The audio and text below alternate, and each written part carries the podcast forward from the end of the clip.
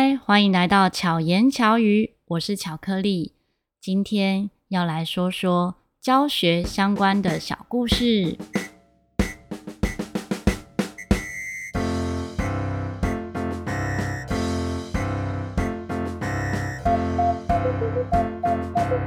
最近呢，跟几位音乐朋友录制《巧遇达人》，在录制前后呢，都会一起聊聊教学相关的一些事情。你才发现，原来我遇到的一些特殊的孩子，可能经历上面呢，比一般老师多一点。那么我并不是学特殊教育的，而是可能跟不同类型的孩子特别有缘分。那朋友就问到说：“哎，怎么没有听我在粉专啊，或者是在 Podcast 中聊过这件事情？”所以呢，就决定来录这一集，跟大家分享一下。那讲到，嗯，可能跟别人比较不一样的一些经验呢，也许是像目前呢，我在启明学校跟视障基金会任教。那我跟他们的缘分，大概缘起于十几年前。一开始呢，我是在音乐教室教教音乐、教钢琴、教陶笛。那有一次呢，音乐教室就收到了一个视障学生，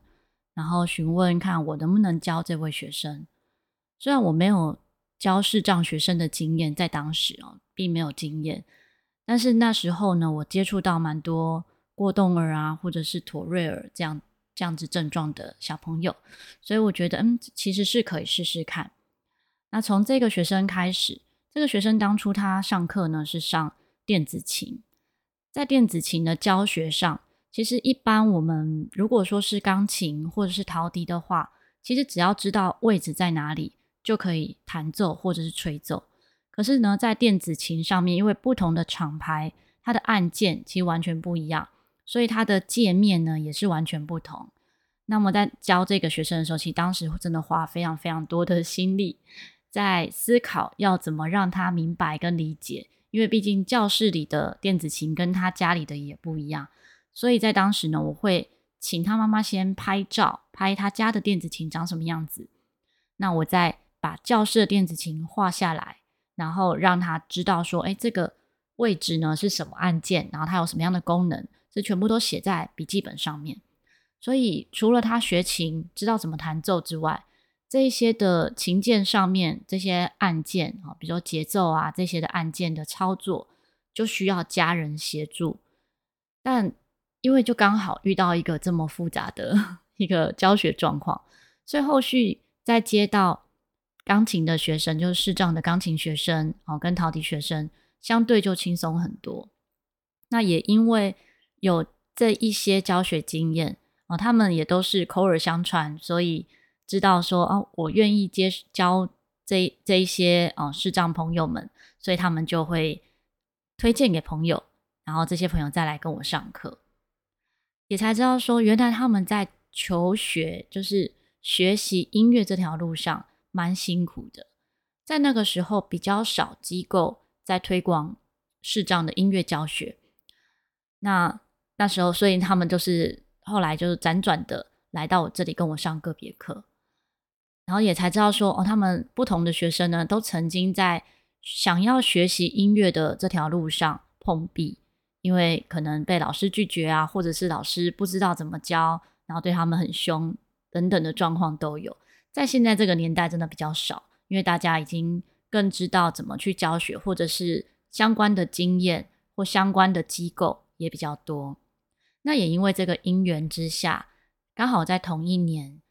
嗯、就是。就有学生推荐我到市长基金会以及启明学校去任教，哈，就是刚好是不同单位，可是是同一年受邀，所以就在那个时候呢，进入启明学校和视障基金会，然后开启了跟他们很长一段的缘分。那很多人会误解，认为眼睛不好，耳朵就会比较好，你是不是也这样认为呢？真的。常常不只是一般人，很多音乐的朋友也会这么认为，就觉得诶，他们看不见，那他们耳朵很好吧？他们音感很好吧？其实并不是一定都这样。像早期在教学的时候，我也有遇过学生，呃，视障的学生是需要戴助听器的，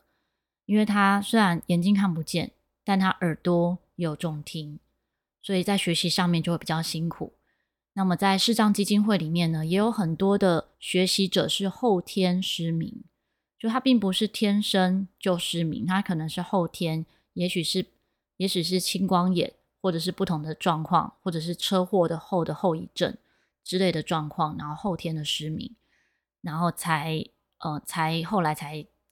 开始学习怎么样在看不见的情况下生活，以及在生活中找到乐趣，或者是学习音乐。所以他们并不是天生耳朵就会比较好，可以说是因为他就剩下耳朵了，所以他必须要靠着耳朵来弥补眼睛的不足。哦，大家可以想象一下，也许你就是现在的状况，不一定耳朵特别好。但是你眼睛看不见了，所以你的生活就必须靠耳朵去聆听，去注意更多的细节。那在他们身上也是这样。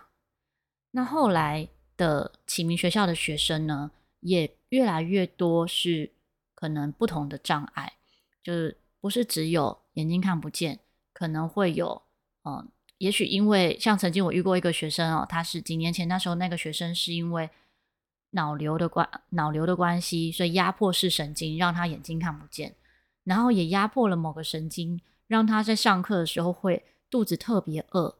但是又不能给他吃东西。一开始我不知道，我想说他肚子饿，那我又随时都会带很多的零食，所以就很乐意的跟他分享。后来才知道他也不能吃太多，因为他血糖会偏高，也会影响他的健康，所以有蛮多不一样要注意的事情。那在这些学生身上，有时候也会得到很多不一样的能量。好比在启明学校的时候，曾经有一年有一个孩子，他的手指其实是不太能够按陶笛孔的，因为刚刚讲到说，有些孩子不是只有视力障碍，可能肢体也会有某些障碍。那能吹陶笛其实真的是很幸福的一件事情，因为代表如果你是能看乐谱，然后舌头运舌没有问题。双手的手指也能够好好的按孔，这真的是很幸福的一件事。因为这个孩子呢，他的手指其实没有办法按着的每一个孔，它的力道是没有办法这样子施力的。可是他是可以弹钢琴啊，因为弹钢琴的时候，可能他比如说右手只有三只手指头是比较灵活的，他可以利用这三只手指头，然后去弹奏，就是只是指法跟一般人不太一样。那么在陶笛上，因为就必须要十个手指头都要盖着孔，可是他在抬指的时候，并没有照没有办法照我们原本的指法，比如说哆瑞咪发嗦是一个手指头一个手指头放开，他并没有办法像这样子顺着放开口。可是也发现说，诶，他的音感哦，刚好这个孩子的音感不错，所以就让他以他自己的方式去排列组合这个音阶。虽然有些音吹不到，可是呢，其他的音符。他可能，比如说，我们是从小指开始放开手指，小指、无名指、中指、食指这样一直一直放开，但他可能是先放开左手中指，然后右手无名指之类的。就是我现在是随意 举例，因为我已经不记得他的指法了。然后用这样的方式来吹奏出他的音阶，然后再来完成乐曲。所以在对他来说，这个学习就非常的辛苦。因为我连我都记不起他的指法，但他非常的想要学习陶笛，所以他自己克服了这样的问题。还有一次呢，遇到一个孩孩子哦，他是不是像这个孩子就还能够拿陶笛？他是连陶笛都没有办法拿，但他又非常喜欢陶笛，他就一直拜托说：“我可不可以来上陶笛课？”我说：“好，那这样子的话，那你就跟着我们一起背谱，因为对是这样。”学生的教学方式呢，并不是像我们明眼人哈，就是用看乐谱的方式。他们的话呢，就必须要先把乐谱背起来，然后再来吹奏啊。可能先学习节奏，认识不同的音符，感受到这些节奏之后，然后背乐谱。乐谱记熟了之后，再开始吹奏，然后再调整吹奏的一些技巧。那这个孩子他没有办法拿陶笛，就是连吹都没有办法。可是他非常认真的背谱，每一堂课我们教的所有歌曲，他都可以背起来，然后都背得很好。但那个时候其实还没有像现在那么方便，就是有智慧型手机，然后大家可以录音。他们都是用听书机哦，然后这样录音。可是这个孩子呢，他没有听书机，所以他真的是完全是在课堂上背谱，背熟了之后，然后在就是下一堂课大家上课的时候，跟着大家一起唱谱学习。所以真的是我觉得是很很很厉害，很了不起。因为像现在呢，教因为有智慧型手机，其实教学工具就等于算是变多了。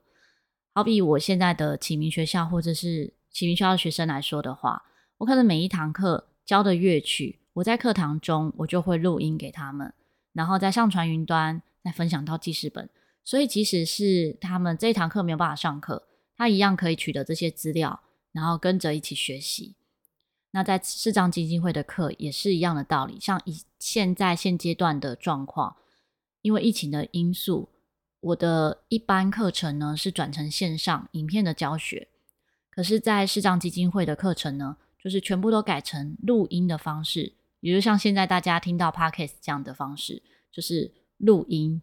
给学生，然后学生用聆听的方式来学习课程，所以在每一个指法、每一个动作、每一个步骤都要讲解的比较清楚一点，让他可以明白。要怎么做到我说的这些事情？那我觉得这个呢，过程对我自己的想象也是会很有帮助的。好比我在讲解课程的时候，我会一边想象着就是这些动作，我会更清楚的讲每一个手指的指法，然后更清楚的去形容我想要表达的事情。这对我来讲也是一个很大的帮助。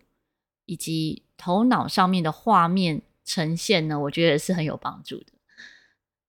那么在教这些学生的过程中，其实常常也会得到很多不同的感动。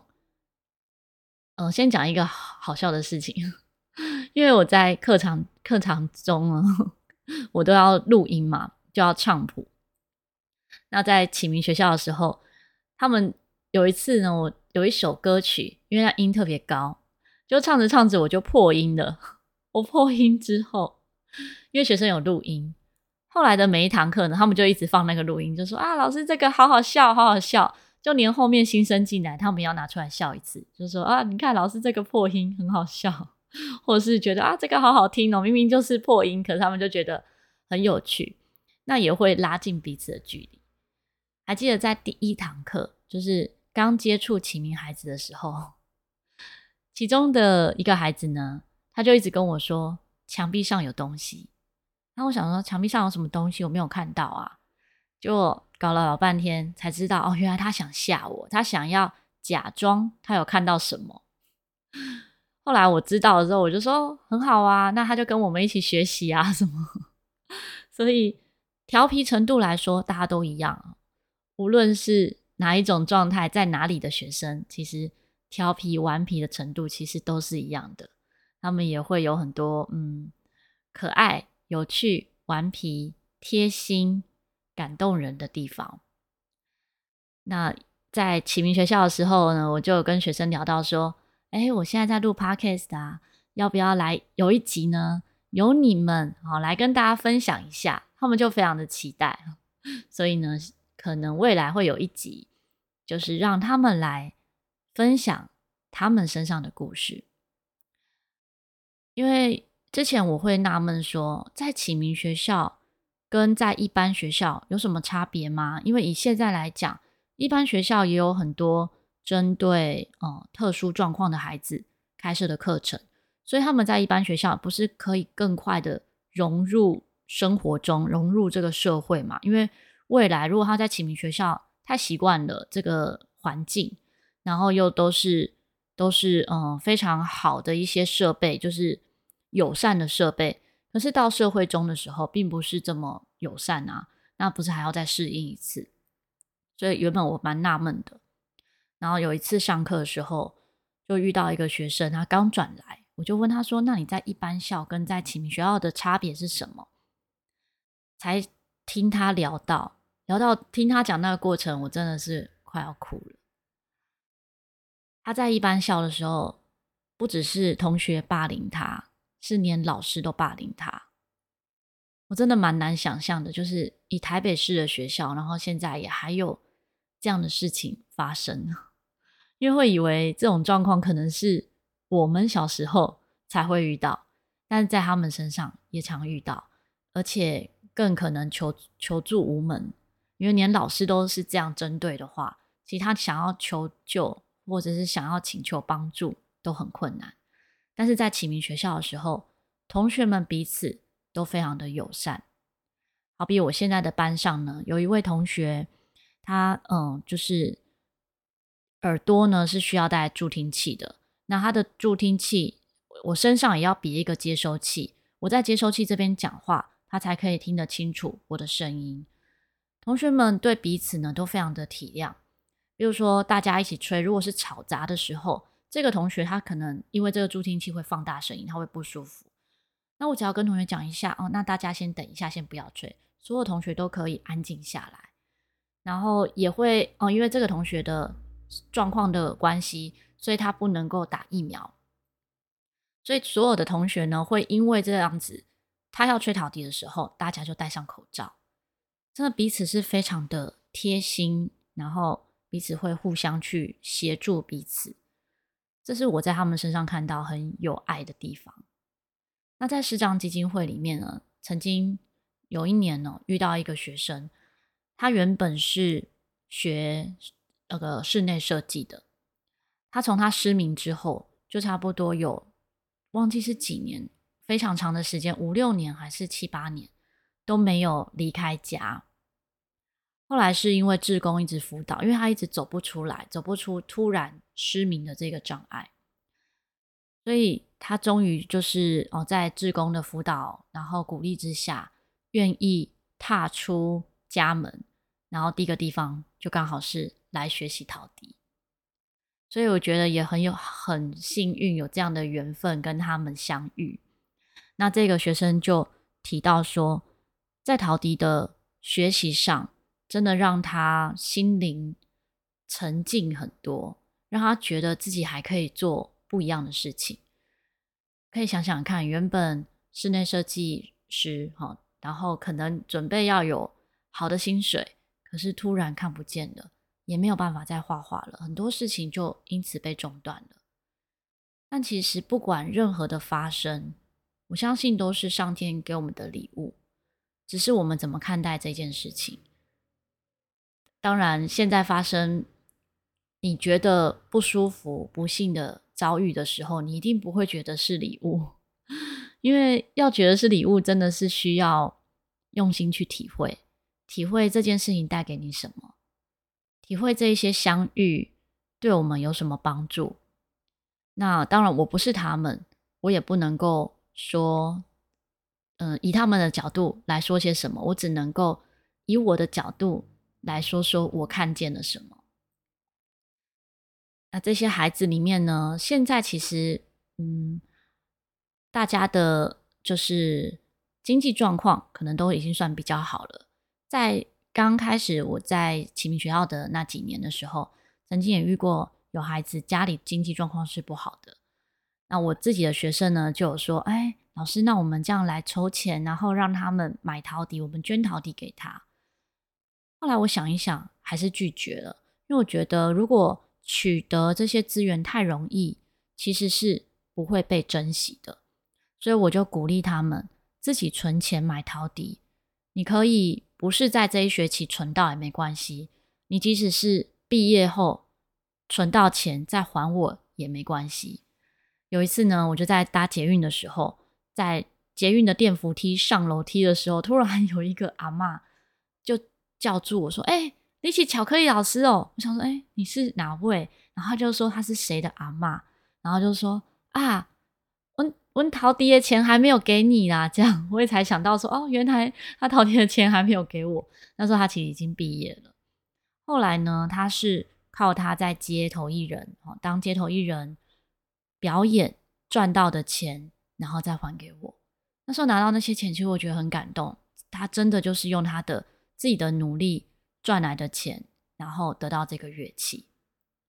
那当然，他现在呢，在音乐上也越来越有成就了，真的很替他开心。那我也很高兴跟这一群未来的音乐人有这样的缘分。有时候我觉得蛮有趣的。我在不同学校任教的时候，会觉得，哦、可能比如说国中来讲，可能三年他们毕业后就结束了，这样。可是，在启明学校，我会觉得。跟他们的相处时间会非常长。一来是启明学校的这个学制呢，他们就是从国小、国中到高中。那么又刚好高中毕业以后，我有有一些学生高中毕业以后就进入视障基金会学习，所以即使他们毕业了，我们也都还是持续有在联络，持续是好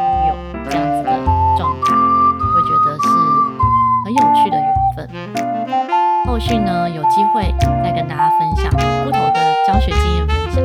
如果大家有强调在听什么的主题的话呢，也欢迎留言跟我说。那希望巧克力可以让你巧妙克服生活中的压力。我们下一